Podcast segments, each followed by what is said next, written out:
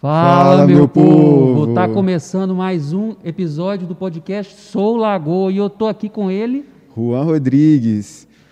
Toda segunda-feira, às 14 horas, estamos ao vivo no Facebook e no YouTube da Câmara. Hoje, excepcionalmente, quarta-feira, estamos ao vivo aqui também com, com o vereador Fabiano Moreira. Daqui a pouquinho a gente vai, vai conversar com ele. Mas antes eu, eu gostaria de falar um pouquinho, é, agradecer. Hoje, né, Marquinhos, a gente completa um mês aqui de Sou Lagoa aí na telinha de vocês. Eu queria agradecer por todo o carinho, por todo, é, pelos comentários, pela participação de vocês, pelas críticas também. São sempre bem-vindos, estamos aprendendo, estamos há um mês aqui. E, e, eu queria deixar o nosso muito obrigado à mesa diretora, à Câmara Municipal, por ter aceitado essa ideia, né?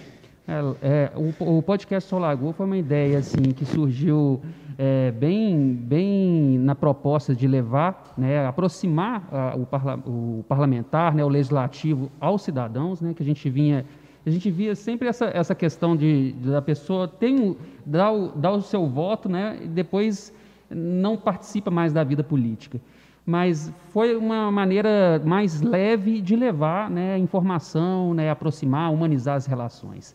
E eu também tenho muito a agradecer, porque nesse mês que a gente abriu o podcast, somente lá no Instagram, mais de mil pessoas já começaram a seguir o perfil da Câmara Municipal. E a gente fica muito feliz com isso, porque não é só a quantidade de gente, mas é, é quanto mais gente seguir né, as redes sociais, as redes institucionais, mais as pessoas vão se informar, mais as pessoas vão poder cobrar com qualidade, poder participar da vida política das, do, do, da sua cidade. Então isso é muito, muito legal, muito, é, muito tranquilo para mim dizer isso, porque é, eu, eu, gosto muito de estar de, de, de, tá aqui conversando com as pessoas. Né? Uhum. Então é, vai, vai vir muito convidado, vai vir muita gente, vai vir muita é, coisa boa aí pela frente. E a gente vai passar agora a palavra para o vereador professor Fabiano Moreira. Fala, Fabiano. Boa tarde, pessoal. Primeiramente, eu quero agradecer a Deus né, pela oportunidade de estarmos aqui e parabenizar vocês, né, toda a equipe de comunicação, através da sua pessoa, Marcos, é, por toda essa repaginação na comunicação da casa e esse quadro que foi inaugurado é um exemplo disso, né, dessa inovação. E eu me sinto honrado né, de, por coincidência do destino, ser o entrevistado nesse dia tão simbólico, né, que está fazendo 30 dias dessa iniciativa e com essa crescente meteórica, e tenho certeza que ela vai ser muito maior, como você colocou, do engajamento, né, do envolvimento das pessoas, no momento em que ser político e de falar de política está tão difícil, né, na nossa cidade, em Minas e no Brasil, e até no contexto mundial, diante de tudo que a gente tem presenciado ao longo do tempo. Então não é fácil ocupar esse momento e ver que as pessoas estão se engajando, estão assistindo. Isso é um sinal de credibilidade, isso é um sinal que a gente vê aí abro aspas aqui, uma luz no fim do túnel, para mostrar para as pessoas que a política não é ruim, né? A gente faz política dentro de casa, com o pai, com a mãe, com a esposa, com filhos, né? É, às vezes o que é ruim são algumas questões políticas, né? Mas a política é da essência do ser humano. Então estou muito feliz por estar aqui hoje. Muito obrigado. Agradecer a toda a minha equipe, né? Vereador não é ninguém sem sem ter colaboradores e eu sou feliz por ter uma equipe fantástica que nos ajuda a conduzir esse mandato. Muito obrigado. Eu gostaria de falar, assim, de, de início, né, agradecer também a presença do, do, do, vereador Fabiano. A gente já conhece, a gente vai conversar aqui, mas a gente já conhece, já tem um, um, um tempinho. É, que a gente fez o, iniciou o trabalho lá na, na prefeitura. Na prefeitura, é, isso. E, mas eu gostaria de falar, assim, é, só re, é, eu sempre falo isso, né, é, sobre o que, que é realmente o podcast Solagoa né? O que, que é e o que, que não é o podcast. Né? Até para deixar bem claro isso. Né? O podcast ele foi criado realmente para falar e, e, e, através de uma conversa leve, humanizar as relações. Né? Tem gente que vota lá no seu, no seu vereador, no seu candidato, ele se elege e acha que o problema está resolvido. Né? E o problema não está resolvido com um só vereador. Aqui, só na casa, são 15. Então, um vereador sozinho, ele não consegue fazer, aprovar tudo sozinho. Né? Então ele precisa de uma casa forte, precisa de, de, de, de, uma, de uma conversa, precisa de, de ter isso é, bem, bem é, é, de forma democrática. Né? Então, assim, uma, um vereador não, não faz só. é, uma política pública. Né? Então, é, a, a, proposta do podcast Sou Lagoa, na verdade, era para você conhecer de fato né, o seu vereador e conhecer os outros parlamentares também, né, aproximar é, realmente a casa ao cidadão. E a nossa proposta é essa. E, a, e o que, que o Sou Lagoa não é? Nós não temos a pretensão de ser um veículo noticioso. Né? A gente não vai dar notícia, a gente não vai dar o furo da, da reportagem, a gente não está aqui para também para pressionar ninguém. Eu não, não convido as pessoas para falar, ah, você fez isso, deixou de fazer aquilo, né? colocar ninguém na parede. Né? E esse nunca vai ser o nosso intuito, porque eu acredito que para esse intuito existem outros veículos de comunicação que fazem esse papel muito melhor que a gente. Né? E eu fico feliz que eles existam, porque não me cabe a esse papel. Né? É, uma, é, um, é um veículo institucional né? Então, é, é para me dar notícias, eu quero, na verdade, é, informar.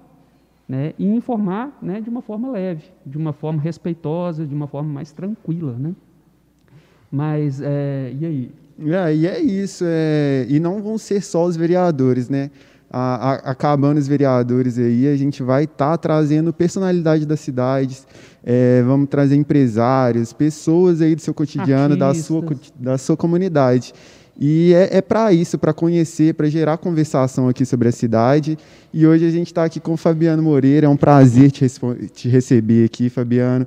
E eu queria Muito saber, obrigado. assim, é, quem que é o Fabiano Moreira? Fabiano tem 44 anos, é casado, pai de quatro filhos, um atleticano, não vou falar fanático, nem que a palavra fanática é muito forte, né? Mas um grande atleticano. É, eu sou apaixonado pelas questões de educação, né? Sou professora com muito orgulho há 20 anos, né? Para ser mais preciso, vou completar 20 anos é, ininterruptos que eu sou professor, dia, dia 12 de junho de 2001, que a minha carteira foi assinada. Eu gosto sempre de falar disso, né? Eu falo que foi um namoro que virou casamento, né? Porque 12 de junho é dia dos namorados, né? E a minha carteira foi assinada dia 12 de junho, na Faculdade de Medicina de Patinga. E, e é uma carreira que eu amo muito, né? Também dentro dessa toada. Eu sou fisioterapeuta de formação. Muitos acham até que eu sou médico, né? Já tive muitos até ônus em relação a isso, né? Eu sou fisioterapeuta, então tenho um engajamento na área de saúde.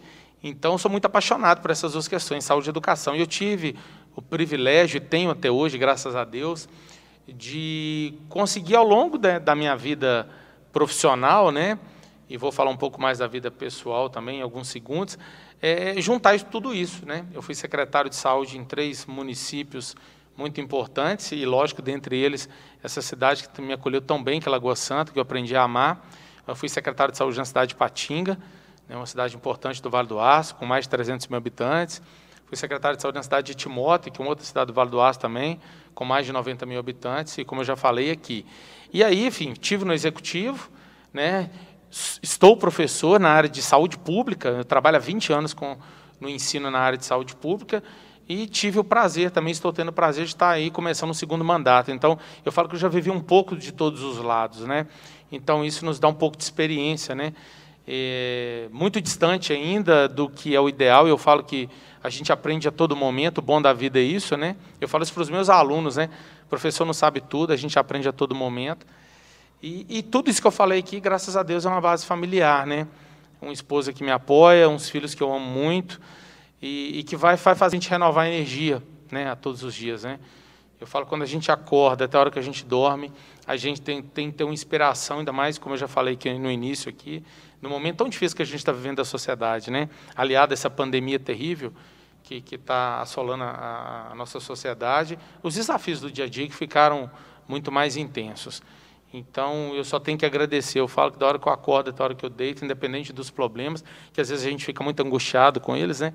A gente só tem, eu só tenho que agradecer por ter essa oportunidade de estar vivendo tudo isso e hoje ter essa, essa oportunidade, mais uma vez, maravilhosa, de dividir um pouco disso e trocar algumas ideias com vocês. Uhum. Você falou que você é pai, é pai de quantos? Quatro filhos. Quatro filhos? É, duas... É, eu, eu, são três meninas, né? Eu, uma que é de coração, mas que, que eu considero como filha, né? não é filha de sangue, mas é, eu considero como filha. E o Pedro Henrique, né, que é o único menino do grupo, né? É, a gente fala que a gente tem uma casa assim que eu e o Pedro vivem no meio de várias mulheres, né? E a gente ainda tem uma pet ainda, a Mora. Então é só menina, até a nossa é. pet é uma menina, né? Então, e as mulheres nos ensinam muito, né? A gente conviver, você sabe disso tanto quanto eu, né, Marcos? Nossa. Né? Como é, como é prazeroso e desafiador, desafiador né? A gente a, a, aprende a viver no universo feminino. E, e eu falo que isso foi bom para mim, né? Pela característica que eu tenho, né? De ser um cara muito intenso. Quem convive comigo sabe disso. E, e a mulher traz essa leveza, né? Então eu falo que graças a Deus eu tenho uma esposa que consegue me desacelerar, né? Tem hora que eu estou no 220 e ela aprende o meu jeitinho, vem cá, né? Para a gente né, sentar o pé no chão um pouco, porque realmente é um ritmo muito acelerado, né? é, eu, eu tenho essa, essa, essa, essa, essa oportunidade de fazer tanta coisa ao mesmo uhum. tempo, né? A minha equipe fala isso às vezes, sabendo como é que você consegue estar tá cuidando de três, quatro coisas ao mesmo tempo. Eu aprendi, foi uma, uma coisa que eu fui me lapidando para isso e que me dá prazer. Eu não me vejo é, sem ter uma vida intensa, mas a gente tem que equilibrar, né? Com, com a série de coisas, saúde, saúde tá, mental. Hein? Sua menorzinha está com quanto? Dois anos e oito meses, né? Rapinha do Tacho. E hoje, antes de vir para cá, é, eu estava numa outra reunião e aí a minha esposa ligou para mim, porque ela está indo numa reunião da escola, e a gente conversando sobre a Ana Beatriz, assim, a Ana Beatriz é a caçula, né? É Ana Clara, Ana Laura e Ana Beatriz, né? E o Pedro Henrique. Eu conversando com a Alice, e a gente falou um pouco, o que, que deve ser, que a professora vai falar sobre, sobre a Belinha, né? A gente chama ela de Belinha. Ana Beatriz é a Belinha. E eu falei assim, olha, eu, eu classifico a Belinha como intensa e autêntica, e ela é assim. E ela tem muito, muito de mim nesse aspecto, né? A Alice é mais tranquila, mais serena e tudo, e eu sou mais 220. A Belinha no 220. E ela é daquele jeito, né? Quando ela quer, ela quer. Uhum. E, e, ela, muito pequena, já tem uma personalidade muito forte, né? Então eu falo assim, como que a gente tem uma responsabilidade com os filhos, né? Nós estamos indo por um caminho, já que a questão bate-papo acaba é, seguindo não, isso, né? é, né? E eu falo que a gente precisa, a sociedade precisa disso. Nós, pais, temos uma responsabilidade gigantesca, né? E a paternidade, a maternidade nos ensinam isso, porque os filhos levam muito mais da gente que a gente possa imaginar. Tem músicas que falam disso, mas só quem vive a paternidade na essência é, e quem tem essa oportunidade, que um dia vai ter isso, vai, vai poder presenciar. Né? Como que a gente é responsável por isso? Para o futuro, né? A gente carrega muito dos nossos pais. Hoje eu entendo isso, eu vejo, pois, como eu tenho do meu pai, tanta coisa que eu tenho do meu pai, da minha mãe. Então, a sociedade que a gente vive hoje, aí trazendo um pouco para esse mundo que a gente vive, é, é a responsabilidade diária. Né? Eu dou aula de saúde pública, para finalizar, para a gente seguir o bate-papo aí. É, na saúde pública tem muita questão né, de, do envolvimento da família né, como célula mártir da sociedade. Então, na saúde, quando você consegue atuar dentro da família, isso é muito forte, isso, isso transforma a saúde. E não é só a saúde, transforma a sociedade como um todo. Né? Quando a gente vê uma sociedade cheia de problemas, certamente está tá dando ressonância de, de questões familiares né, que, que acontecem e problemas no processo do cotidiano das famílias que dão uma ressonância muito forte. Então, a nossa responsabilidade ela é intensa, então, por isso que não, não é impossível não, não falar da minha vida, como todo mundo quase, né? mas eu, eu, eu sei o pedaço gigantesco que a minha família tem nessa caminhada de ter chegado aqui, até aqui. Peço a Deus que eu possa seguir mais à frente ainda. Não, Fabiano, imagina essa rotina sua aí, né? Pai, professor em Patinga e vereador aqui em Lagoa Santa. Como que funciona essa sua logística aí? Obrigado por falar isso. Às vezes eu comento com as pessoas, as pessoas nem entendem, né? É, eu falo que eu conheço as curvas da 381 como poucos. né? E como eu sou filho de caminhoneiro, então eu falo que eu tenho esse dom, né? É, eu falo que eu acho que eu só dou conta disso porque eu trago isso do meu pai. Né? Meu pai é caminhoneiro até hoje, meu pai tem 64 anos. Então, a minha logística é muito intensa, né? Eu dou aula lá há 20 anos, foi uma, uma opção de vida eu nunca, nunca cogitei abrir mão desse meu espaço. É, e respeito muito quem vive só da política. Né? Eu não estou falando do conjuntura de Câmara, não. Estou falando da política como um todo no país. Né? Mas a minha carreira é ser professor. Por isso que eu sempre me identifiquei como professor Fabiano Moreira. Né? Eu tenho o prazer de ser professor. É, e dado esse momento difícil de política que eu comentei com vocês aqui por duas vezes, eu falo que às vezes eu tenho até dificuldade de falar que eu sou político. Eu, eu falo que eu sou professor e depois de um certo tempo, de um certo conforto com o que eu estou conversando, eu falo. Porque a política virou isso, né? um rótulo, né? É político, leva vantagem, político é. só faz coisa errada, é corrupto. É algo que a gente está herdando. Né? E eu respeito a sociedade, ela está tá desgastada com isso. Então, eu nunca abri mão disso, né, da, de ser professor. Então, a, a minha estada, a minha chegada em Lagoa Santa, que se deu em 2012, passou por isso. E, e, aí vieram alguns ônus que hoje eu compreendo, mas na época eu, eu, eu, eu sofri muito, porque essa aceitação, né? O cara está aqui, está lá, né? Mas às vezes as pessoas né, não, não entendem assim, o, a, a, dificuldade que a gente passa, os desafios que a gente tem para seguir alguns princípios, né? Porque política é passageiro, eu não quero ter carreira política. Né? Foi você não quer carreira, mas você foi reeleito. Você não quer carreira, mas você tem outros planos. Não sei. Mas eu, eu, uma coisa assim, se eu, se eu puder conciliar as duas coisas, tudo bem. Mas se eu tiver que optar um dia, eu jamais vou abrir mão de fazer isso que eu faço há 20 anos, que é o prazer de estar em sala de aula, o prazer de, de transmitir o conhecimento, e, e, que não é nem mais transmissão, né? hoje o professor é facilitador, e tem que ser assim, a gente tem que colocar o aluno, as pessoas, como protagonista da sua própria vida, da sua própria história, então a minha rotina é muito intensa realmente, né? É uma rotina de estar toda semana indo e voltando na 381 para dar aula na Faculdade de Medicina de Patinga, mas o cansaço compensa por a gente ver, eu tô, ao longo desses quase 20 anos, foram mais de 2.500 alunos que eu ajudei a formar, tem mais de 2.500 médicos aí que passaram né, em algum momento a sua formação com a minha contribuição. Então, volta e meia eu recebo uma mensagem, eu vejo alguém no Facebook, no Instagram, né, que passou na residência tal, que virou neurocirurgião, que virou médico de família, que eu amo quando eu vejo isso, que é a minha área, né, a uhum. medicina de família e comunidade, que é a área, a área que eu dou aula. E aí tem essa recompensa. Eu falo assim, Deus, Deus é tão generoso que quando eu acho que assim, eu acho que agora eu extenuei, vem uma coisa boa que fala assim, vale a pena seguir em frente. Então, opa, é isso aqui que eu queria. Esse retorno veio. Uhum. Só, só é, é, relembrar aqui um pouquinho. Tava, a gente estava falando de família. É, é, é, tem uma, uma pessoa que sempre falava comigo que quando você é filho, você, tem, você fica aprendendo a receber. Né? Tem gente que não sabe receber, né? É, mas quando você é filho, a escola é, é você receber, né? Receber uhum. dos pais, receber dos avós, dos parentes, tal. Você aprende a receber. Aí quando você casa, você aprende a dividir. Aí você aprende a dividir, você nunca dividiu antes, né? A não uhum. ser que tem irmão, né? Mas é mesmo, não é Perfeito não, não é, análise, é, não é não é a mesma coisa com o irmão, né? Você aprende a dividir certinho e tal. E quando você tem é pai, você aprende a, a dar, né? A, a, doar, né? Então assim, é um exercício de é, uma, é, o, é, o, é o primeiro exercício de caridade verdadeira que você aprende, porque é, quando você é pai, por exemplo, o filho come primeiro. Né?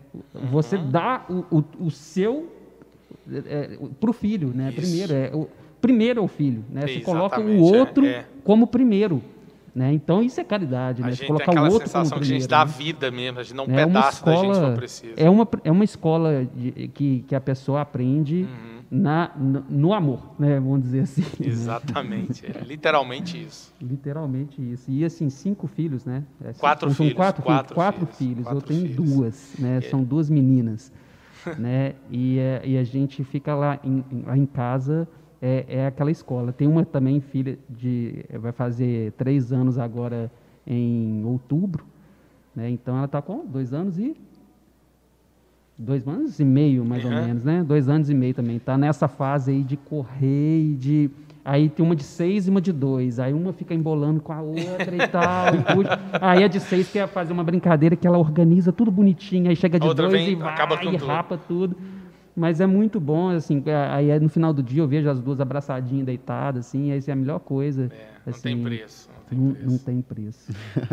Eu que não tenho filho, queria deixar um abraço, um beijo aqui para minha mãe, meu pai, seu Juarez, dona Rosa. Isso aí. Amo vocês demais. Um abraço para eles também. Fabiano, você falou que é fisioterapeuta de formação. Queria que você contasse um pouquinho aí dessa carreira, como que você conhece, é, escolheu essa profissão. Pois é, obrigado por essa pergunta, né? Eu, eu assim, é um prazer estar aqui. Eu assisti, né, outros podcasts, mas essa coisa da informalidade, a gente poder falar um pouco da gente, torna o que vocês falaram, né, da humanização, né, do objetivo é, do quadro. Eu, quando era, eu quase, eu falo que eu nasci três vezes, vou falar rapidamente disso, e uma delas tem relação com a fisioterapia. Eu tive meningite meningocócica. Nossa. Então, quem com sabe o que é a meningite sabe que quando ela não mata, ela deixa sequelas. E graças a Deus e a medicina, e aí o caminho me levou para ser professor de medicina. Eu vou falar como que foi isso, não foi à toa, mas tudo tem os desígnios de Deus. E a pediatra que, que, que cuidou de mim à época, né, que abaixo de Deus salvou minha vida, acabou até sendo minha diretora na faculdade de medicina onde eu dei aula. E como eu tive esse problema, e aí eu fui lendo sobre isso, eu cresci com meu pai e minha mãe contando sobre isso, né? E eu vi que a fisioterapia tinha uma relação muito intensa com isso, com recuperação de pessoas que ficavam com sequela. Eu, felizmente, não fiquei, mas que a fisioterapia trabalhava com, com crianças, adolescentes, adultos que tinham sequela. E eu decidi que eu queria ser fisioterapeuta. Né? E, paralelo a isso, teve um outro episódio forte que cresceu junto com a minha história, além da, da meningite, que eu perdi um irmão. Né? Eu tenho 44, era para eu ter um irmão, Fernando, né? eu chamo Fabiano, era para ter um irmão chamado Fernando, lá em casa é Fabiano, Flaviano e Priscila, né? Então deveria ser Fabiano, Flaviano, Fabiano, Fernando e Flaviano. É aquela coisa dos nomes né, parecidos, né, que as famílias utilizavam muito antigamente. E eu perdi um irmão, né, que era para estar com 42 anos aí, e meu irmão morreu por um, não vou chamar de assistência, mas é, a, a, limitação da ciência, da medicina e da assistência à saúde como toda aquela época. Isso foi em 79, 78, uhum. 79. Eu nasci em 76. E eu cresci com isso. Poxa, eu quero fazer diferente. Eu queria fazer diferente. Isso estava no, no meu universo, sabe? E a política também sempre teve no meu universo, desde a minha, da minha é, da fase quando eu era criança, adolescente. Eu era líder de turma em escola, no colégio, sabe aquela coisa de, uhum. de liderar as coisas, de grupo de futebol, de futebol de botão também. E aí eu falei, poxa, eu quero trabalhar com saúde e tenho essa identidade por causa do problema que eu quase tive mais grave. E aí fiz, fiz vestibular, fui fazer medicina no Rio de Janeiro. É, eu morei oito anos no Rio, eu falo que o Rio é a minha segunda casa em matéria de Estado, né? Porque eu formei, fiz a minha graduação no Rio, fiz a minha especialização em, em, em docência do ensino superior no Rio de Janeiro e fiz o meu mestrado em saúde da família no Rio de Janeiro. Então, eu voltei ao Rio de Janeiro três vezes. Então, vivi o Rio de Janeiro durante 12 anos da minha vida.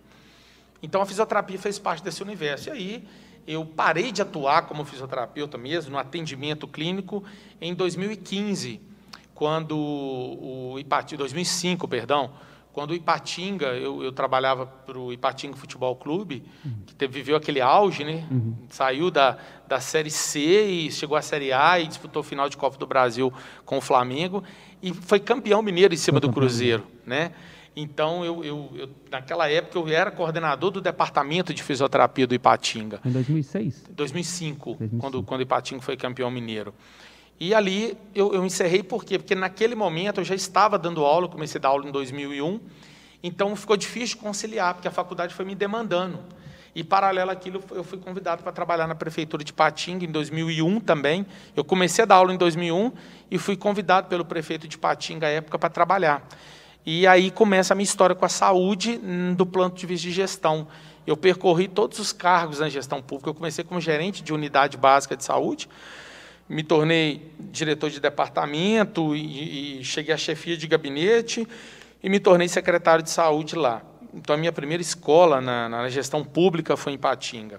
Mas tudo isso começa com a fisioterapia, porque quando abriu as portas, então eu fiquei aí, eu formei em 99, eu trabalhei de 99 até 2005 com a fisioterapia, fisioterapia domiciliar, em clínica e a última passagem com a fisioterapia esportiva, porque eu amo esporte, né?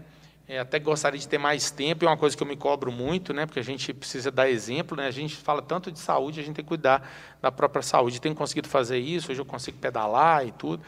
Mas a minha história com a fisioterapia é essa, ela começa lá na minha infância, com um problema de saúde que eu tive, que poderia ter sido sério, e, e, e aí me apaixonei pela profissão, e, e continuo até hoje. Eu, eu, eu pago rigorosamente em dia meu conselho, né, o Crefito 4, apesar de eu não não não estar tá atuando clinicamente por não ter tempo, mas leio sempre, enfim, e defendo as causas, acho a fisioterapia uma profissão maravilhosa e que contribui muito com a vida das pessoas. Legal. O, o, é, essa parte da fisioterapia acaba de tendo um, um, uma, um, sendo uma, uma, uma, parte grande assim, na parte política sua, né? Tem a, fisioterapia, mas você leva muito dessa experiência na fisioterapia, dessa, dessa essa, essa trabalho que você teve, dessa formação toda que você teve para a política agora. Né? Tem muitos projetos que você, você pega na, na, parte da fisioterapia? Inclusive sim. tem um recente, né? Sim, sim. É, ao longo do, do, do, primeiro mandato e agora, nesses primeiros meses do segundo, é, eu sempre dedico uma parte do meu mandato, né, por esse compromisso, por ser minha área, com a profissão. Né? Uhum. Tem vários projetos aqui na casa aprovados, de minha autoria, que tem, que tem envolvimento né, com, com a profissão por esse respeito mesmo e por entender que a fisioterapia ela, ela, ela contribui muito né, na, na, vida, em diversos aspectos. Né? Muitas vezes as pessoas veem a fisioterapia só no plano do atendimento individual ali, né? No, no, no, atendimento de alguma lesão e tudo. Hoje a fisioterapia ela trabalha com promoção da saúde, com prevenção. Nesse, nesse momento tão difícil da pandemia, a fisioterapia tem sido fundamental para as pessoas na UTI. Todas as UTIs hoje têm fisioterapeuta é, um, UTI sérias, né, que tem uma estrutura de ponta, tem o fisioterapeuta, e principalmente na recuperação dos pacientes pós-Covid. Muitos pacientes só conseguem recuperar a sua capacidade respiratória plena depois dele fazer atendimento de fisioterapia respiratória. Então, a fisioterapia é muito mais do que as pessoas às vezes possam imaginar. No campo de atuação da fisioterapia, é, é, muito grande. Né? Fisioterapia na área de oncologia obstetrícia, na área de prevenção de acidente do trabalho, ergonomia, neurologia e por aí vai. Né?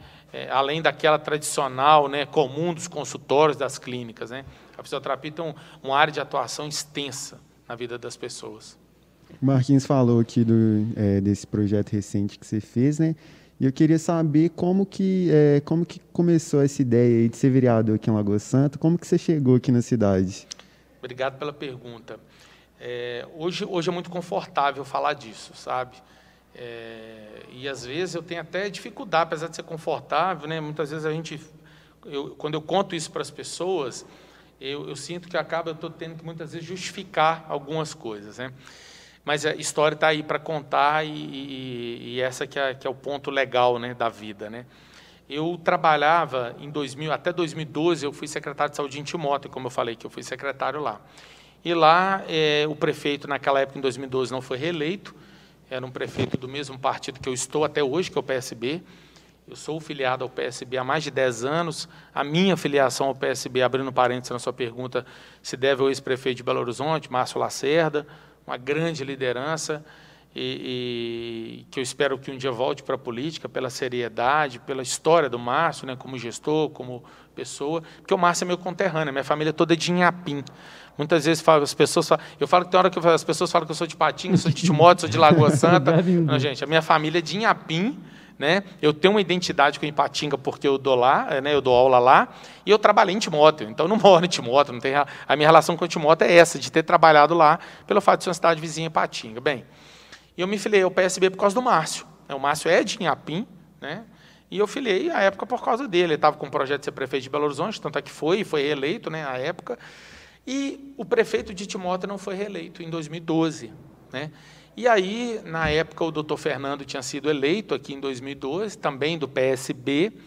E o doutor Fernando, numa reunião que ele estava, né, com, com lideranças do PSB estadual, ele falou que queria um secretário técnico, essa foi a palavra. Né? E eu tinha amigos, dirigentes do PSB, que falaram, olha, tem um secretário muito competente, palavra deles, né? Eu falo que a gente ser secretário, a gente nunca consegue ser competente para todo mundo, né? Não tem secretário competente para todo mundo em nenhuma pasta, né? Não estou falando em Lagoa Santa, não. Estou falando em qualquer cidade, em gestão estadual, em gestão federal. Você vai encontrar pessoas que vão agradar e desagradar, né? Hoje eu compreendo isso muito, apesar de sofrer muitas vezes com algumas questões que eu considero do ponto de vista de injustiça, que às vezes acontecem, até por desconhecimento das pessoas. Bem, e aí o Fernando falou, eu quero o telefone dele. O Fernando me ligou, não esperava, mas isso já tinha me avisado, olha, o prefeito de Lagoa Santa vai te ligar, vai te convidar.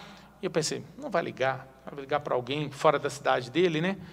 E, e ele ligou. Ligou, insistiu muito, eu vim, e a gente conversou muito, e, e, e aí veio as questões onde começa um dos, do, dos dissabores que eu tive, porque por essa minha história de ser professor há 20 anos, hoje, né, e por não abrir mão, tanto é que eu nunca abri, não abri como secretário, não abri como vereador e não abri até hoje, e como não existe obrigatoriedade para isso, eu acho até bom ter uma vida fora da política, é, naquela época eu falei, olha, eu, eu não abro mão de continuar dando as minhas aulas. E aí aceitei e falei, olha, eu quero dar resultado. Né? E vim para cá, aceitei o desafio, acabei ficando. vivi momentos muito difíceis, né? É, vou aproveitar e vou falar deles aqui, se vocês me permitem, né? No embalo aqui, talvez está aí, mas eu não, eu não me furto a falar dessas questões. Veio o fechamento da Santa Casa, que até hoje, hoje diminuiu muito, né? Alguns gostam ainda de dar uma cutucada, que eu fechei a Santa Casa, né? Eu não fechei a Santa Casa, quem fechou a Santa Casa foi o Ministério Público, né? Na verdade, o Ministério Público entrou com a ação judicial acatada pelo Judiciário para afastar os dirigentes à época por comprovadas irregularidades. A Santa Casa não é da prefeitura, não era e não é hoje, e nunca vai ser, ela é uma entidade filantrópica, ela presta serviço. Eu falo que a gente só fecha que é da gente, né? Eu fecho a porta do meu carro, abro a minha casa, mas como é que eu fecho uma coisa que não é minha? Né? Uhum. Mas na época explicar isso foi muito difícil, né? Eu era o forasteiro, não era daqui e tudo. E às vezes eu falo o seguinte: às vezes tem pessoas que moram na cidade há tanto tempo e não fazem por ela um terço de que outros que às vezes chegam e tentam fazer mais. Eu não estou falando de mim, não. Né? Eu falo que Lagoa Santa tem tantas pessoas que mudam para aqui todos os dias né, e tem que ser bem tratadas. E foi muito difícil para mim naquela época. Né? Eu passei três anos e três meses é, sendo atacado insistentemente, inclusive dentro dessa casa. Né? E quando eu cheguei aqui da primeira vez, como o mundo dá voltas, né? Uhum. eu apanhei tanto aqui dentro, literalmente, de colegas que aqui estiveram, que o, o mundo, o Deus quis, poxa, estava no meu caminho. Né? E aí fiquei três anos e três meses com a secretária, em março de 2020 eu tive que deixar a prefeitura por força de lei, né, para disputar. E aí consegui ser eleito estando na cidade, né, apenas três anos e três meses. E eu, eu amo muito Lagoa Santa por isso, pela confiança que a cidade me deu. Na época foram 442 votos, então 442 pessoas acreditaram em mim. Né? E talvez tantos outros poderiam ter acreditado se eu tivesse mais tempo de cidade, ou se muitas coisas que aconteceram não tivessem sido distorcidas, do meu ponto de vista, obviamente. E cheguei, né? E, conseguindo ser reeleito, graças a Deus, né? E é um trabalho conjunto, como eu falei, eu tenho uma equipe maravilhosa que me, me ajuda muito, né? E a gente fazendo um mandato voltado para o cidadão, eu quase dobrei minha votação, né? Então é, é uma história de superação. É difícil falar isso porque eu estou falando na primeira pessoa, mas quem convive comigo de forma mais próxima sabe dessa superação e da dificuldade que foi. Né? Às vezes eu conto essa história para algumas pessoas, mas como? Você conseguiu ser eleito vereador, está na cidade há três anos, né? sendo que a maioria dos seus familiares não, não, não estão na cidade. É, eu falo, mas é, ainda bem que a democracia é isso e que você, tem formas e formas de avaliar político. Né? Eu falo assim, se a gente for analisar como é que a política hoje, ela faz muito disso. Né? Tem gente que avalia o político que deu uma cesta básica, que deu um saco de cimento, um tijolo. Não estou falando de Lagoa Santa. Falando da conjuntura política que existe esse universo do assistencialismo no Brasil. Mas tem gente que avalia o político o seguinte: se ele cumpre a essência do papel dele. Né? Se ele fiscaliza, se ele é firme, se ele é autêntico, se ele é transparente, se ele é acessível. Né? Uhum. E aí, ao longo dessa, dessa trajetória, eu acho que a gente criou algumas marcas positivas no mandato que nos deram esse, essa, essa credibilidade, essa possibilidade de, de seguir em frente. Acertar a gente não acerta sempre, né? Nessa legislatura mesmo de pouco mais de cinco meses, a gente tem vivido algumas situações em que a sociedade questiona, em que a sociedade discorda, que as pressões vêm, mas a gente tem que ter habilidade para lidar com isso. Né? A gente não vai acertar sempre. Né? Às vezes a sociedade parece que ela quer uma, uma figura de um político perfeito, e não existe ser humano perfeito. Né? O que a gente não pode é ter erros é, que impliquem aí num prejuízo à sociedade de forma incontestável. Mas política é ponto de vista. Às vezes o que eu acho certo num projeto, um outro cidadão não pode achar. Mas a história é essa, né?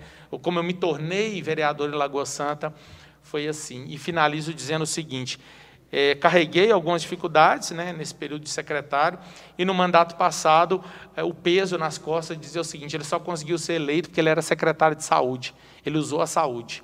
Né? E eu passei os últimos quatro anos, ser público na cidade, eu nunca fiz parte da base né, do prefeito que aí está, ao qual eu respeito muito. Né? Ninguém consegue ser prefeito quatro vezes de uma cidade se ele não tiver um legado, e isso o prefeito Rogério Avelar tem, ninguém pode tirar isso dele, sempre o respeitei e continuo respeitando mas sempre divergi de alguns pontos. Né? Então, nunca fiz parte da, parte da base política dele. E ainda assim a gente conseguiu ser reeleito, quase dobrando a votação. Então, é, eu não tive secretaria de saúde nos últimos quatro anos. Então, é, esse estigma também que alguns tentaram colocar, é, não, não, era, não era real, porque senão talvez a gente não tivesse conseguido chegar. Mas volto a dizer, o mérito não é do Fabiano. Eu sou simplesmente um agente trans, de, de, transformação de um ponto. Eu represento uma ideia, no caso, no momento, de 795 pessoas, que entendem que o que a gente fez é correto né, e que merecia seguir em frente. Mas o Fabiano não é melhor do que ninguém, a gente soma nesse processo, e é isso que eu quero fazer, somar e aprender. O que eu aprendi nos últimos quatro anos, eu falo que essa casa é uma escola. Né? O legislativo é uma escola. Né? Eu estou aprendendo muito nesses cinco meses. Enfim, então é um pedacinho da história aí que tem muitas outras coisas ainda. Se a gente puder, a gente vai falar. Quando é, a gente estava né, em 2012, 2012, 2013, né, lá na, na prefeitura, né, eu, eu, entrei no concurso lá da prefeitura em 2013, foi naquele concurso que eu entrei. Comecei a trabalhar no início da gestão mesmo do, do, do Dr. Fernando. E antes dali, eu tinha uma, já tinha tido uma experiência em trabalhar na comunicação da prefeitura de Betim. E naquela época, é, é, em 2007, o, o, o, secretário de saúde era um administrador. Ele era formado em administração e era um perfil é, político. Era um perfil bem político. E ele fazia algumas propostas, algumas gestões, e, e, e, era questionado por não ser da área, e tinha toda aquela questão. E quando eu passei no concurso em 2012, 2013, na prefeitura de, de Lagoa Santa, e, e, entrei, e me falaram, e aí falaram assim, ah, esse aqui é o, o, Fabiano, o secretário de saúde, ele é da área, tal, tal. eu falei assim, olha, vou, vou, eu quero ver a pessoa técnica é, da área, na, na, no cargo. Eu achava que a pessoa, aí eu tinha essa visão que a pessoa tinha que ser o técnico da área né, igual você falou, e foi chamado para ser o técnico da área. Mas depois de um, de um, de um tempo, eu, eu, eu entendi que a pessoa não.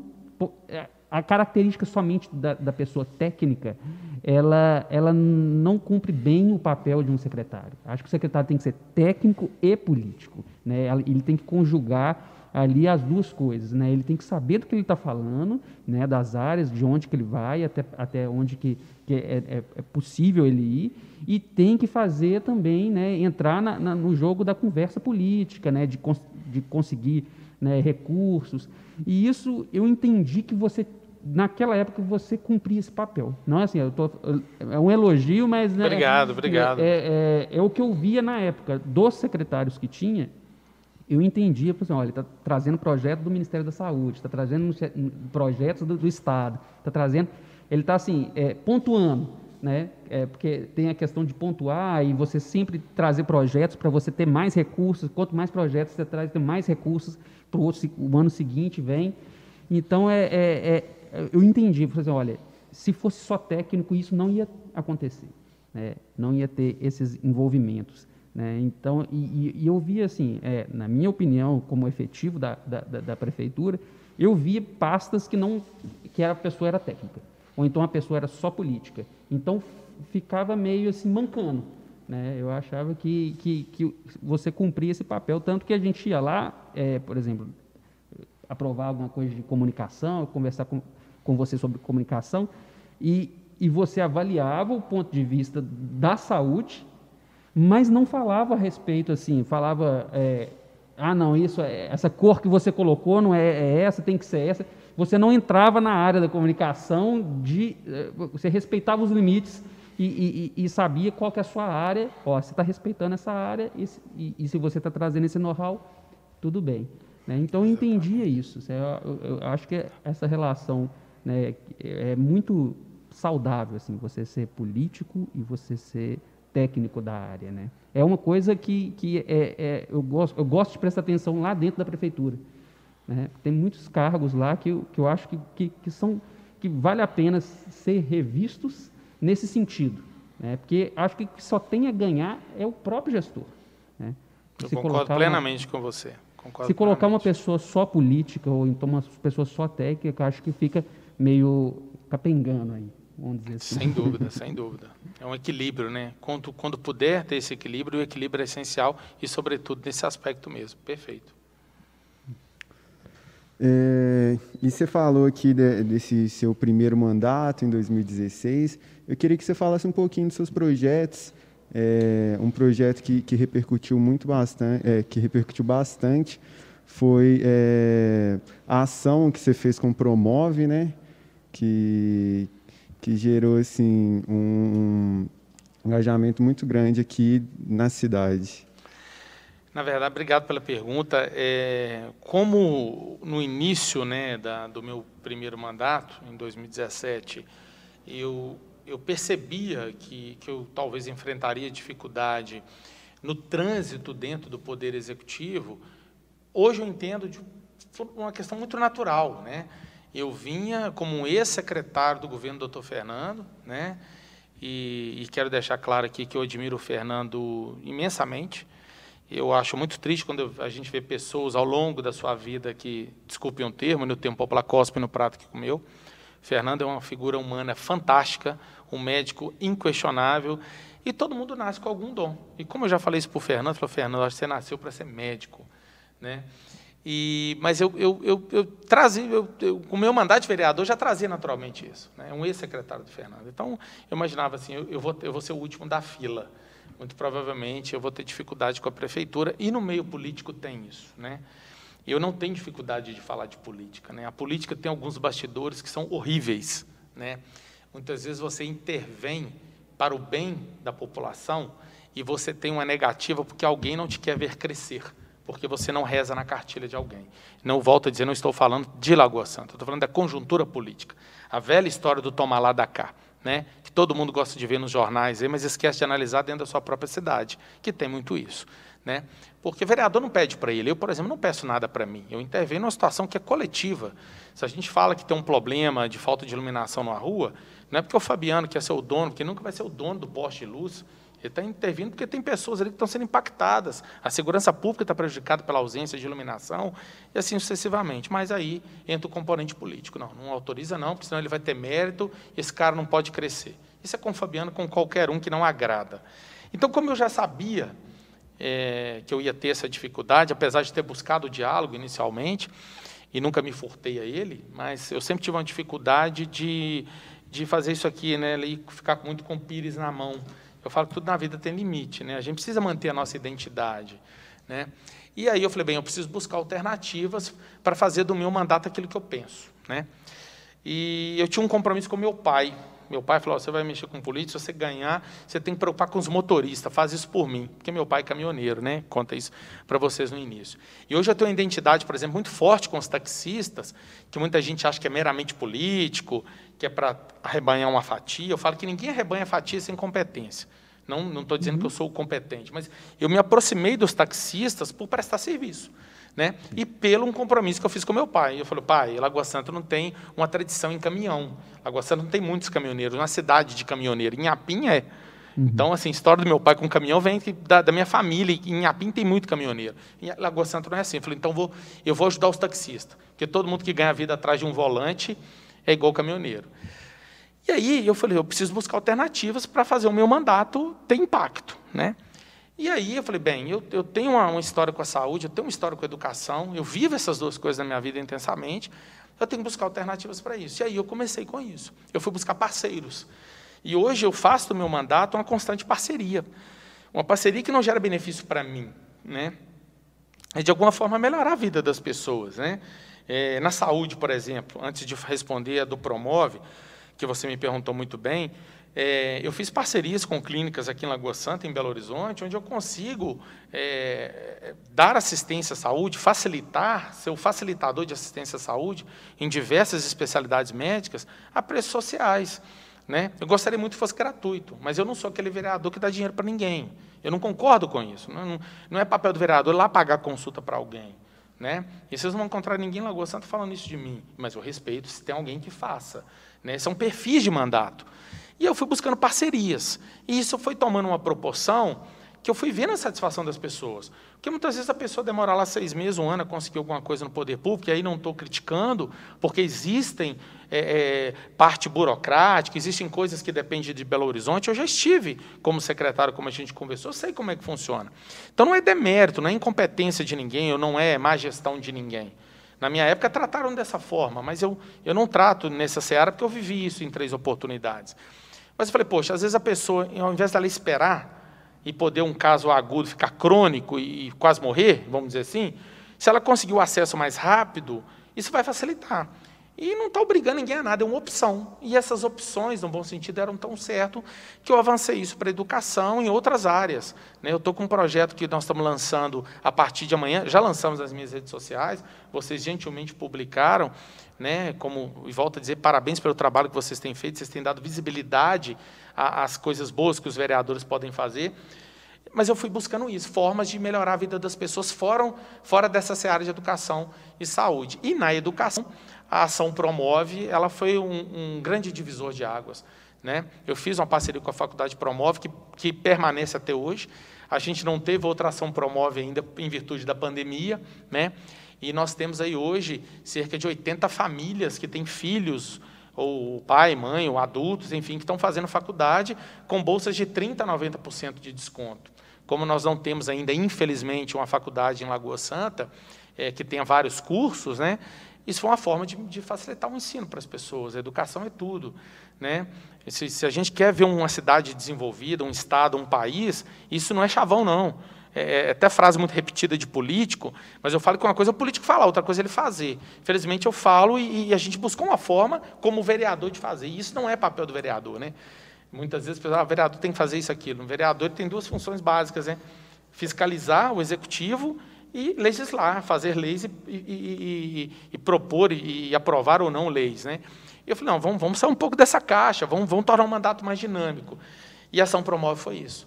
Né? Teve uma grande ação social paralela, com, na área de medicina veterinária, na área de oftalmologia, de assessoria jurídica, mas o mote ali era o que? Era o, era o vestibular, né? com bolsa, distribuindo bolsas né? de, de 30% a 90% de desconto, de acordo com o desempenho de quem se inscreveu. E foi um sucesso, tanto é que teve a primeira, teve a segunda.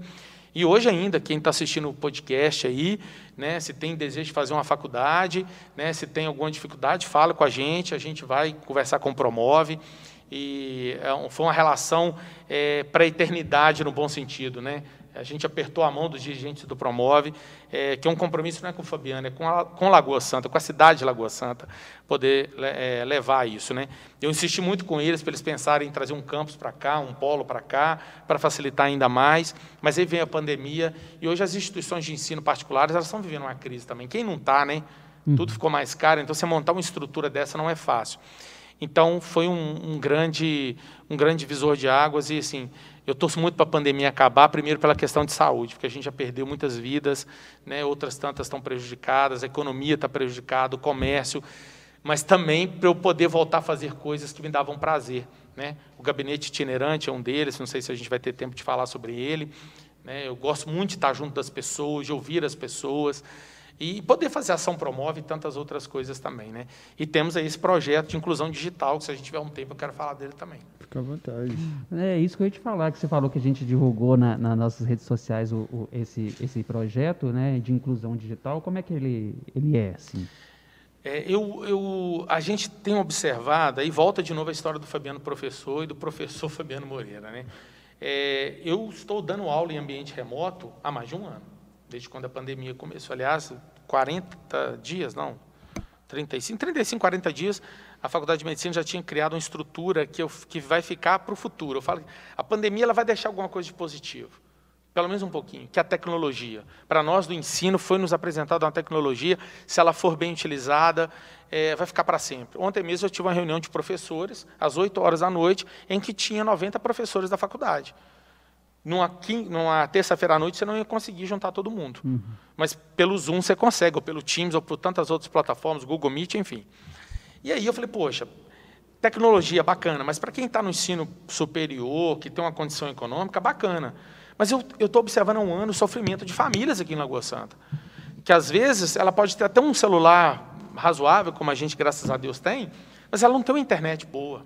Ou no lugar que ela mora, ela não tem né? Então, assim, é um misto de acesso à internet com equipamentos de qualidade.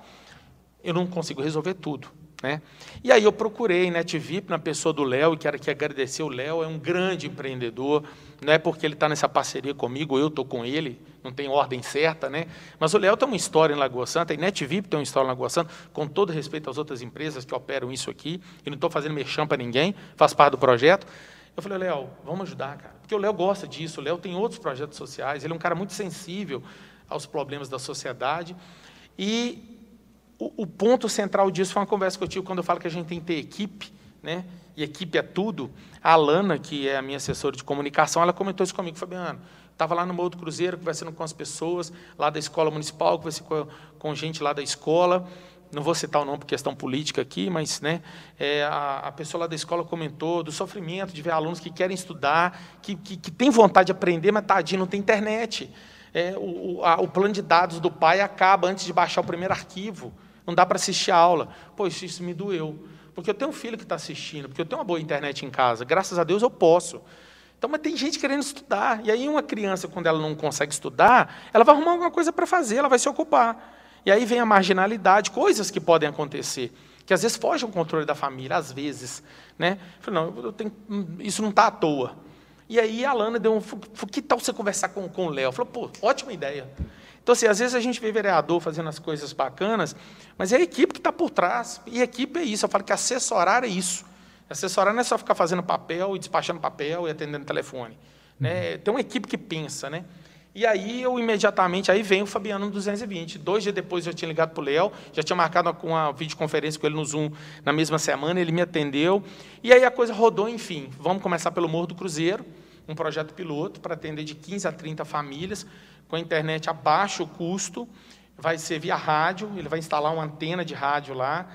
É, tem alguns critérios, porque senão aí entra a parte comercial, senão ele vai começar a ter problema com os clientes dele, né? Uhum. Então tem que ser famílias com até um, um, salário mínimo e meio, que tenham filhos nas escolas públicas. Né? O nosso foco é isso, é ter um objetivo, não é para ninguém ficar lá no Instagram ou vendo futebol, qualquer, ou usando a internet como lazer. Pode até acontecer, mas tem que ter um objetivo principal, que é o ensino, que é a educação.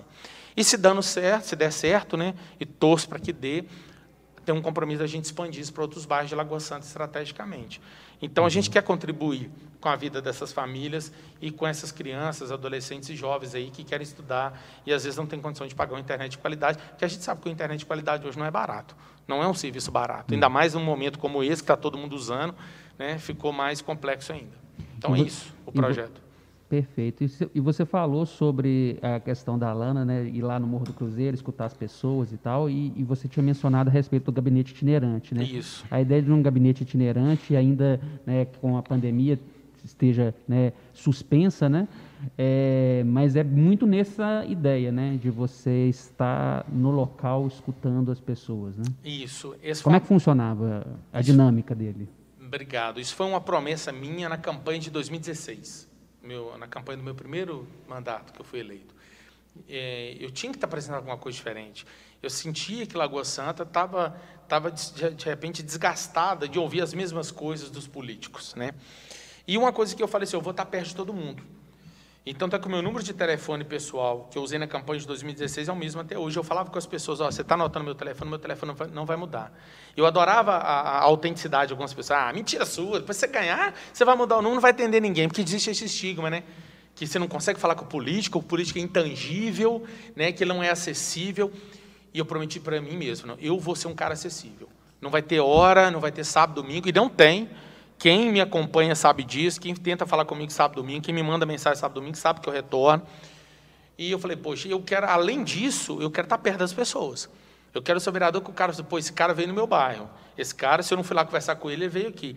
E eu falei, eu vou fazer um gabinete itinerante. E aí vencemos as eleições e já na primeira quinzena de janeiro de 2017, eu adquiri uma com os meus recursos próprios, né? É importante dizer isso porque tem muita gente que fala que a Câmara tem verba de gabinete, não tem. Né? A gente recebe o nosso subsídio, que é um bom subsídio. Né? Então, a gente não tem mais nada além disso, e não tem que ter. Eu comprei uma tenda com cadeiras, com mesa de plástico, e fui para os bairros. De 15, 15 dias, desmonta a mesa, a tenda, põe no porta-mala, eu anuncio qual bairro que eu vou estar e monto a estrutura, sempre no fim de tarde, início de noite, para pegar as pessoas voltando do trabalho, vindo da escola, para eu poder ouvir as pessoas. Veio a pandemia, infelizmente a gente teve que suspender pela questão sanitária, mas essa semana mesmo, quando passou onda roxa, essa semana, ontem mesmo, eu já comecei a visitar os bairros, sozinho. Né? Eu resolvi andar e está sendo uma experiência ímpar para mim, porque nem todo mundo me conhece, né? Ainda mais com a máscara, então a gente ficou até quase que disfarçado, né? Eu falo que por mal político a máscara foi ótima, né? Que você pode andar que quase ninguém te conhece. Mas eu, eu sei o local que eu tenho uma, uma entrada e tudo, então eu tenho visitado. Visitado, entrada, às vezes a pessoa demora a conhecer para mim, como é que estão as coisas, tudo bem, o que você está achando? Tá e eu, Fabiana, você é o Fabiano? Eu falei, sou. Então eu tenho e aí fazer, feito algumas visitas, né, a famílias, para ouvir, eu gosto de ouvir. Né? Eu falo que para gente, a gente ter êxito no mandato, a gente tem que ouvir as pessoas, e a ideia do gabinete itinerante é essa. Eu falo gabinete itinerante individual, é o meu gabinete itinerante, eu estar perto das pessoas. Foram quase 70 bairros que eu visitei de janeiro de 2017 até é, o início da pandemia. Né? É, lógico, eu fui em, em, mais de um bairro várias vezes né, ao longo dos anos. E sempre atendi chamados. Então, eu sempre digo, ó, quero gabinete itinerante no seu bairro? Fala comigo. E é o meu número que eu divulgo. As pessoas pedem para o Fabiano. Tem o telefone do gabinete? Tem, mas as pessoas têm contato direto comigo. Então, aí depois eu lancei o gabinete itinerante online. Falei, gente, então agora eu vou estar disponível para as pessoas assim, por telefone. Olha, fala comigo. Não está dando para ir aí por causa da pandemia? Manda mensagem, me liga. E eu só não atendo as pessoas se eu estiver dando aula, ou se eu estiver numa reunião. Mas se eu não atender, eu retorno. E se eu não retornar na hora, se me mandar uma mensagem, eu vou responder. E isso não é para ser melhor, não. É, o papel do político é esse. Né? A política tem que terceirizar aquilo que é do, da burocracia do processo legislativo. Mas o contato das pessoas tem que ser com o político. E hoje eu me sinto confortável de falar isso, porque fizemos isso, não é só o Fabiano, é a minha equipe, fizemos isso durante quatro anos, se tornou uma marca e a gente vai continuar fazendo, mas não é favor. É, e eu tenho prazer de ver isso. As pessoas falam assim, poxa, você é acessível, poxa, você escuta a gente, né? que bom que você dá atenção. E consigo resolver tudo? Não. Né? Grande parte das demandas, a maioria absoluta das demandas não está na gestão do vereador. Depende do Poder Executivo, que tem lá as suas demandas, as suas dificuldades. Mas eu amo o gabinete itinerante, perguntando assim, qual é a grande marca?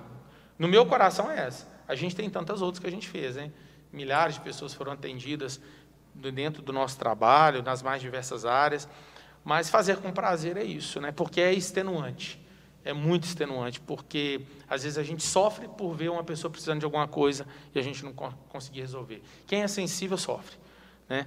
E, e às vezes a gente sabe o caminho para resolver, depende de uma boa vontade de A, B, C, D ou E, e às vezes as coisas não acontecem por diversos motivos. E, e a gente é o para-raio mais próximo. O vereador que quer ser acessível é o para-raio mais próximo. Né? Mas é isso, é, é, a marca, é o gabinete itinerante que, que, que nos deu essa condição de, estar muito perto das pessoas. É, ouvir as pessoas é, é, faz toda a diferença, né? Eu, eu, trabalhei, cheguei a ter um período que eu trabalhei numa ouvidoria, né, lá em Betim, né, na minha passagem lá em Betim, e você sabe também da minha luta querendo fazer uma ouvidoria municipal sim, aqui desde 2013. Sim, sou testemunho disso. Parabéns, verdade. Desde 2013 tem, tem colocado... E tem então uma dica aqui, vocês dois têm que ser entrevistados um dia aqui no Sol Lagoa, tá? Pois é, tem muita coisa. Tem que ser entrevistado aí, ó. Estou aqui, ó. Estou pleiteando é. nesse momento que os dois também façam é. parte da agenda. É isso, é isso mesmo. Vocês têm que contar um pouco da história. A gente é, conta a história para vocês, vocês têm que contar a história para a gente O Juan também. fala que eu conto cada caso aqui. Nossa, um começa a contar é caseiro. É, gente, mas o podcast a gente tem que bater papo mesmo, tem que conversar. Mas aqui, eu trabalhei em ouvidoria e lá a ouvidoria de Betim, ela é muito exemplar, sabe? A ouvidoria de Betim, ela em, em 2007 ela era uma era uma divisão de ouvidoria, né, na, na prefeitura lá, e hoje em dia ela é uma secretaria municipal. Né? Então, desde 2013, meados de 2013, eu tenho esse projeto de ouvidoria, querendo fazer aqui para a cidade, trazer para Lagoa Santa uma ouvidoria municipal, onde as pessoas vão lá e elas vão se manifestar e tudo certinho. Né? E eu trouxe aqui também, né, é, essa, já trouxe aqui para a Câmara aqui esse projeto, e o, e o projeto de, de, de, de restabelecer né, a ouvidoria parlamentar. Mas o que eu queria falar, né, é, até você falando do, do gabinete itinerante, lá se, em 2007 a gente tinha a ouvidoria itinerante, né, que era muito legal também a gente ir nos bairros, ouvir as pessoas. E tinha um outro projeto, que isso é uma dica que eu, que eu, que eu até dou assim, né? Que é, não estou dando para o Fabiano, né? É uma dica que se puder, se puder isso acontecer, né? No a nível executivo, está ótimo também. Mas é, que era uma coisa que eu achava fantástico, que era o ouvidor mirim. O ouvidor mirim, você elegia em cada escola municipal um ouvidor mirim. Então ele escutava os coleguinhas né, os, o, as salas, ele, ele rodava nas salas, ele colhia as manifestações da, da, da escola. Fantástico. e trazia para a ouvidoria. E quando a ouvidoria está estabelecida, é um setor mesmo, né, está no, organo, no, no organo, organograma da prefeitura, uhum. aquela manifestação, seja para um menino de 10 anos lá, ela vai ser acolhida de forma é, protocolada, vai ter número, vai ter prazo para responder aquela criança, né, de forma é, é, é, boa, né, não é uma resposta porque sim, porque não, né, mas ela tem que ser respondida e tem que ficar satisfeita com a resposta. Né? E isso eu achava fantástico, porque chegava. Né? Eu tinha muitas escolas municipais, Betim é, é, muito grande, né? Mais de, na época já eram quase 700 mil pessoas. Né? E chegava bastante manifestação da, da, das escolas, né? Da, das crianças. Né? E manifestações contundentes, assim, é, Marcos, de melhoria. Me perdoe te interromper, uhum. então. Então vamos construir esse sonho junto? Ué, então vamos, vamos eu vou, eu, como eu estou vereador, me ajuda a elaborar um projeto de lei. Vou Demais. propor um projeto de lei nessa casa, criando a ouvidoria Mirim aqui em Lagoa Santa. Nossa, me ajuda a pensar meu, nisso. Meu Ser o mentor da ideia, eu sou você quem vai possi possibilitar viabilizar isso, porque tem tudo a ver. Já captei uhum. ideia. Uhum. Se a gente puder, quantas escolas municipais a gente tem, até as estaduais, dependendo, né? É. A gente tem que fazer no âmbito municipal para criar esse fluxo, porque a criança, é o que você falou, ela dá ressonância é dos pais. Sim. Né? E ela, quando ela. E, e, a gente só vai conseguir transformar a nossa sociedade é com a nova geração. Eu falei isso há pouco tempo com a minha família. Eu, falei, eu acredito numa, numa, numa, sociedade muito diferente através da geração da Ana Beatriz, da minha filha, que tá, tem dois anos uhum. e sete meses, quase a idade da sua que, que, que, tem que vir com mentalidade diferente. E a gente tem que começar a envolver e educar para a vida é agora. Então, acho a ideia fantástica. Vamos fazer junto. né? Não, não vai ter despesa nenhuma para a prefeitura. Né? Eu não vejo por que a gente não, não poder é, começar um projeto desse aqui na cidade, né? envolvendo uhum. as crianças. E, consequentemente, os pais vão vir junto também. Né? Oh, ouvidoria Mirim, então vai lá e fala isso. Né? E é isso que a gente. É, a é ideia isso é fantástica. que a gente recebia. A gente recebia muita coisa assim. É, é, você sabia que era o pai que mandou o recado, mas ótimo que mandou o recado. Adriana, né? anota isso aí. Era ótimo que mandou o recado, porque assim, é, quem está vivendo é, é, lá o dia a dia, que sabe, na, a merenda era, era melhor, né, deu uma caída, na, a quadra está faltando pintar e tal. É lógico que a prefeitura tem a sua agenda de, de, de reformas, de, de, de, os seus prazos e tal, mas quando vem da, a manifestação e você é obrigado por lei por responder aquilo, né, isso funcionava, vamos dizer assim. E hoje, a, a lá, né, em Betim, é uma secretaria municipal e funciona muito bem. É, até mandar um abraço para a Rita, lá, que é, que é a secretária. E, e, lá, assim, né, o prefeito vai visitar em algum, algum local, né, vai fazer uma visita a algum bairro. Primeiro, ele passa na ouvidoria e pergunta na ouvidoria quais são as manifestações desse bairro. Então, ele, aí se filtra todas as manifestações durante um mês, dois, três meses, e fala assim, olha, o pessoal lá está né, é, reclamando de, de, de asfalto, né, o asfalto não está bom e tal. Em vez dele lá falar sobre segurança e falar sobre levantar coisas né, que, que, que não precisa, né, ele já vai lá sabendo que as pessoas estão né, falando sobre é, é, pavimentação, Sim. E não vai só sabendo disso, ele vai com a proposta. Né? Ele já passa, depois da ouvidoria, ele já passa lá no Obras, e aí, está previsto? Tal, como é que vai ser? E tal, tal. Aí ele já chega lá com a solução.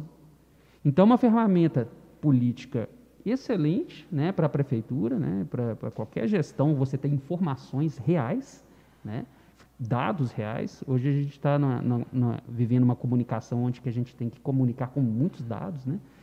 E é isso, a política é comunicar, né? Sem dúvida. É, então ele já ia para o local com a solução, né? Então isso é muito importante, né? Então você ter dados reais da população, você receber aqui na Câmara, você receber lá na, na, na prefeitura é, o cidadão, né, ele tem um espaço, né? E ele ter a certeza de que ele vai ser respondido pela pessoa responsável da pasta, né? Por lei, por 10, 15 dias ele tem que, ter, tem que ter a resposta isso é fantástico. Isso, é, isso aí é, é, é, é, é um, para mim, o exemplo de, de ter uma, um, uma democracia, né? um lugar aberto. Né? Prefeitura não pode ser um lugar fechado que você não sabe o que está acontecendo lá dentro. Né? Com a lei da transparência lá e quando chegou, né, é, foi para isso. Né? Você tem que saber o que está acontecendo. E, a prefe... E, e, e, levantando aqui né, a ouvidoria parlamentar, eu descobri que já tem né, a ouvidoria né, da, da Câmara, mas só que o projeto é, de lei, ó, da lei de ouvidoria aqui é de 2006, é antes da lei. Então, então tem, que, assim, tem, tem que, adaptar, dar, né? Tem, tem, repaginar, repaginar né? e, e, recriar isso, e eu acredito que vai, vai, vai acontecer. Fantástico. Hum. Muito bom, parabéns pela, pela ideia, pela iniciativa. Vamos, é, a gente sempre tem feito a pergunta aqui para os nossos vereadores, a gente fez para o diretor de turismo também, né, Marquinhos?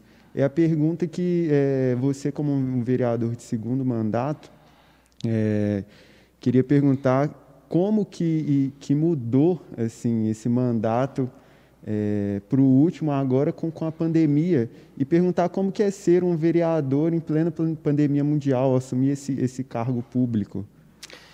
Mudou muito, né? É, uma das coisas que mais impactou para mim é o que eu acabei de falar alguns minutos atrás, a distância das pessoas. Né? Para quem gosta de estar no meio das pessoas, para quem gosta de ter o contato pessoal, é, isso impactou muito. Né? Por isso que eu falei que o gabinete itinerante está fazendo muita falta para mim e tenho certeza que para as pessoas. Né? Porque nem sempre a pessoa pode ter um, um telefone de qualidade para mandar mensagem, um plano de dados, ou ela não tem disponibilidade de vir à Câmara, quando a gente está podendo fazer reunião presencial. Então, o vereador estando próximo, isso facilita. Facilita o deslocamento das pessoas. Né? E durante o dia, às vezes a pessoa está trabalhando, ela não pode vir aqui para fazer uma reclamação, ir no gabinete de um vereador. Então, o principal impacto, a principal diferença, o distanciamento das pessoas.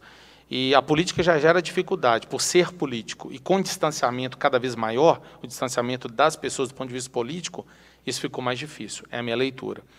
E o ser vereador, né, em, em plena pandemia, é uma experiência única. Muito triste, por sinal, porque a gente está lidando com duas situações: a de perda de vidas, que não tem preço, de pessoas que precisam ser transferidas e não estão conseguindo. E eu sinto isso muito na pele, porque eu também sou muito acionado nesse campo, pelo fato de ser ex-secretário de saúde, por ser profissional de saúde, acaba criando uma identidade das pessoas com isso. Então as pessoas me procuram muito. Então, às vezes eu tenho, através dos contatos com muitos médicos, por, né, pelo fato de dar aula em faculdade de medicina, é, a gente acaba tendo alguns caminhos das pedras, né? E a gente às vezes não consegue, porque está tudo lotado, os hospitais são lotados, não tem como transferir, não tem lei de UTI. Então a gente sofre, porque quando a gente desliga um telefone sem, não, sem conseguir, ou quando a gente conversa com alguém pessoalmente, dentro das medidas sanitárias, né, e não consegue resolver, isso dói, não é uma coisa mecânica.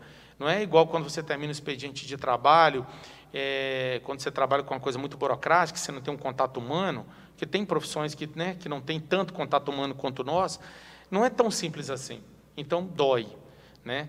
Então, é um desafio muito grande. E o outro grande, que a gente tem sentido muito, eu acredito que todos os meus outros colegas também têm, e quero aproveitar e falar isso, que eu me orgulho muito de estar fazendo parte dessa nova legislatura, uma legislatura que tem características muito peculiares. Né?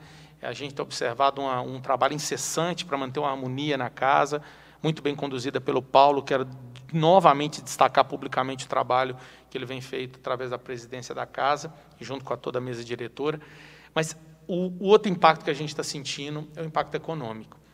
A disparada do desemprego. E as pessoas têm nos procurado. Antigamente, eu tinha mais demandas de saúde.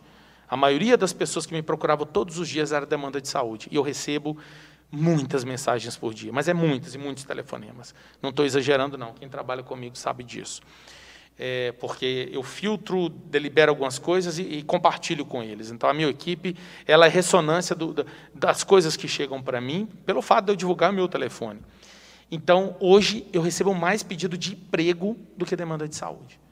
Então, isso é um reflexo da pandemia, o desemprego, a recessão econômica, e esse rastro ele vai permanecer por muito tempo. É muito triste dizer isso, mas não vamos viver isso. Então, é um desafio muito maior, porque quanto maior a caristia, a dificuldade socioeconômica das pessoas, as demandas do poder público vão aumentar. Então, o desafio do poder público como um todo, na esfera federal, estadual e municipal, é muito grande. Então, esse é o grande desafio. Vai ser um, já está sendo uma escola há mais de um ano, e vai ser uma grande escola esses próximos quase quatro anos, já estamos com cinco meses do, dessa nova legislatura, vai ser uma escola muito grande para a gente. Ser vereador no mandato, de pandemia e pós-pandemia também. Oh, muito, muito obrigado pela, pela resposta, Fabiano. E é, a gente recebeu algumas perguntas né, do público. É, tem uma pergunta aqui que é sobre a movimentação que você fez para reativar o conselho das pessoas deficientes aqui na cidade. Aí, queria saber em que pé que está, como que foi esse processo. Muito obrigado por, por, por essa pergunta também, que encaminhou para vocês. É, pelo fato de ser fisioterapeuta, como nós falamos no início da, do, do, podcast, e, e, pela minha relação com saúde, eu fui buscando, na, buscando essa série histórica dos últimos quatro anos, né, é, ações efetivas, né, é, em relação à política pública dos deficientes físicos, né, para o benefício dos deficientes físicos como um todo, né, os portadores de, de algum tipo de deficiência.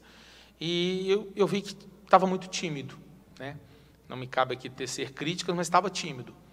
E o que me surpreendeu foi saber que a lei de 2013, que cria o Conselho Municipal, estava, o Conselho estava inativo. Tem a lei e o Conselho estava inativo. É, fizemos um movimento aqui com o apoio de todos os vereadores, já fizemos uma solicitação formal à Prefeitura né, para que reative o Conselho. Infelizmente, até o presente momento, não tivemos um retorno, mas também a Prefeitura está vivendo um momento muito atípico né, em relação, infelizmente, aí, às condições de saúde do nosso vice-prefeito Breno, e aqui quero dizer que tenho pedido a Deus, estamos torcendo muito, né, com energias positivas para que ele se recupere logo. Né, é uma liderança, é uma pessoa que ocupa uma função muito estratégica no nosso município, enquanto vice-prefeito e secretário de uma pasta de uma das maiores envergaduras. Então, a gente sabe que não, é muita demanda no momento que, que existe um impacto psicológico. Né? Não é fácil alguém ver um colega de trabalho, uma liderança da cidade, passando por isso. Então, eu, eu não, não, não, não, não cobrei novamente ainda, né? mas é, já está no, no, nosso radar, é o que eu falo com todo mundo que procura o nosso gabinete. Né? Nenhuma demanda que chega para a gente, ela fica inativa. A gente monitora isso, né? e com a própria ajuda das pessoas quando elas nos cobram. Então, eu não quero acreditar que a prefeitura não vai reativar esse conselho. Não há motivo para não fazer, até porque é uma lei, e a lei tem que ser cumprida, e é um conselho. E, paralelo a isso, é, esses motivos pontuais que eu, que eu, que eu acredito que está impactando, a própria pandemia, porque para você reativar um conselho, você precisa de um colegiado, você tem que ter um evento mais solene. Ah, Fabiano, mas está fazendo tudo hoje via digital, via aplicativo, não pode fazer uma conferência virtual? Pode, mas eu acho que para a reativação de um conselho é um momento que, que precisava realmente de, de, de, a gente ter as lideranças de forma física para reconstruir essa política pública. E tem uma audiência pública também, que eu cheguei a noticiar, que eu fiz esse pedido e convoquei, né, pedi o presidente, melhor dizendo, para convocar uma audiência pública, mas aí veio a onda roxa. Então a gente nem conseguiu realizar essa audiência pública para trazer essas famílias, essas referências dessa área. Então, parece que virou justificativa pronta, né, mas não é a, a, a, pandemia tem impactado na vida da gente de forma administrativa, tanto da prefeitura quanto também nós da Câmara. Mas eu tenho convicção que a gente, num curto espaço de tempo, vai conseguir reativar esse conselho, que é o pontapé para que a gente possa cobrar do poder público, cobrar com respeito, com ética, as políticas relacionadas a isso. E finalizo dizendo: não, não, não, é só a gente andar um pouco na nossa cidade que a gente vê problema. A acessibilidade é um grande problema. Hum. Né? E não é só Lagoa Santa, né? isso é um problema no país, mas a gente tem que cuidar de Lagoa Santa. Então, hoje a gente tem calçadas que elas não contribuem nada, tanto para alguém que, tem, que é cadeirante, quanto alguém que é cego, né, ou que tem alguma dificuldade visual. Então, enfim, a, a política para quem enfrenta essas dificuldades é, é, ela é gigantesca. A gente precisa realmente potencializar isso. Porque o impacto é para a pessoa e para a família. Né? Então, é, é, é nesse pé que está, mas eu não tenho dúvida que a gente vai comemorar junto a reativação desse conselho o quanto antes. Obrigado, Fabiano, pela, pela resposta. Tenho certeza aí que, que futuramente esse conselho vai estar reativo. É, assim, a gente já já está nos finalmente aqui do nosso podcast, né? E a gente é, sempre termina aqui com a pergunta de, além de, de professor, pai, vereador, quem é o Fabiano e o que é que ele gosta de fazer ali no seu, no seu tempo livre, no seu tempo de lazer? O Fabiano é como eu falei aqui, até fazendo menção à minha filha no início do podcast. O Fabiano é um cara autêntico e intenso. Né? E às vezes eu tenho que lidar, né, me controlar em virtude dessa intensidade, porque eu me cobro muito. Né?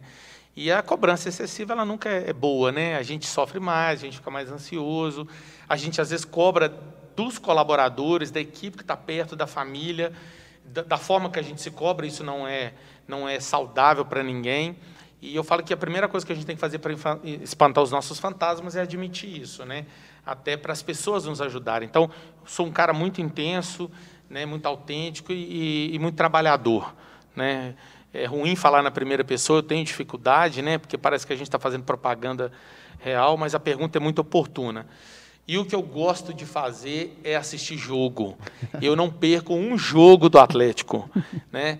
Nenhum, nenhum. Então eu adoro isso. O atleta está jogando, você pode ser. O Fabiano, nesse momento, ele está na frente de uma televisão assistindo um jogo do Atlético. Então adoro, adoro ver jogo de futebol, adoro ver o Atlético. Né? E, e a, aprendi um prazer recente agora que é pedalar. Né? Eu me encontrei na atividade física. Eu já tentei de tudo para conciliar o meu tempo com o prazer de fazer o exercício.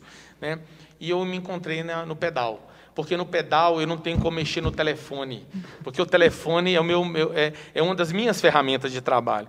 Então, se bobear, eu estou 24 horas no WhatsApp para justamente fazer isso tudo que eu falei com vocês aqui. Quando eu estou pedalando, não tem isso. O máximo que eu consigo é ouvir um podcast uhum. né, no, no, no, aplicativo, ouvir uma, uma rádio, ouvir uma música e ver a natureza e pensar em outras coisas e respirar um ar puro. Então, é o meu futebol, o meu pedal e, acima de tudo, a minha família. Né? Eu, fim de semana, quando eu posso, quero estar grudado neles, eu não abro mão disso, que é onde eu recarrego a minha bateria, que está sempre no 220. Eu ia perguntar, assim, antes da gente finalizar aqui o podcast, é, é, o que eu lembrei aqui, é sempre, é, é, quando a gente está falando so, com os vereadores aqui, eles falam sobre alguns deputados que apoiam, né? Você gostaria de falar de alguma parceria de claro. algum deputado federal, alguma estadual? emenda também, né? Alguma emenda? Obrigado, é verdade, importante isso, né? É, eu, felizmente, é, tive uma relação próxima agora, nesse mandato, com o Wilson da FETAENG, ele é deputado federal e presidente do partido que eu estou, o PSB. É, ele não era presidente do PSB, então eu não tinha contato com ele. Os deputados que eu apoiei na última eleição não foram eleitos. É, então eu me aproximei do Vils por, por ser presidente partidário. E eu também ocupo a presidência do PSB aqui. Então, na eleição do ano passado, eu tive que cuidar da minha campanha e da campanha de outros colegas partidários. Então, tive um contato muito intenso com essa nova direção do PSB e o Wilson já nos ajudou, destinou uma emenda agora de 150 mil reais para custeio, que é uma coisa que a saúde preza muito. Né? Para a saúde, às vezes, é melhor 150 mil de custeio do que um milhão para a obra, porque a obra você constrói, mas você precisa do recheio, né? você precisa pagar o salário do médico, remédio, tudo. Então, o custeio para manter é que é o grande, um dos grandes desafios. Né? E também me aproximei agora do deputado Ercílio Coelho Diniz, é um deputado de primeiro mandato, né, que tem uma base forte lá no Vale do Aço, o deputado tem uma votação muito expressiva, é um empresário.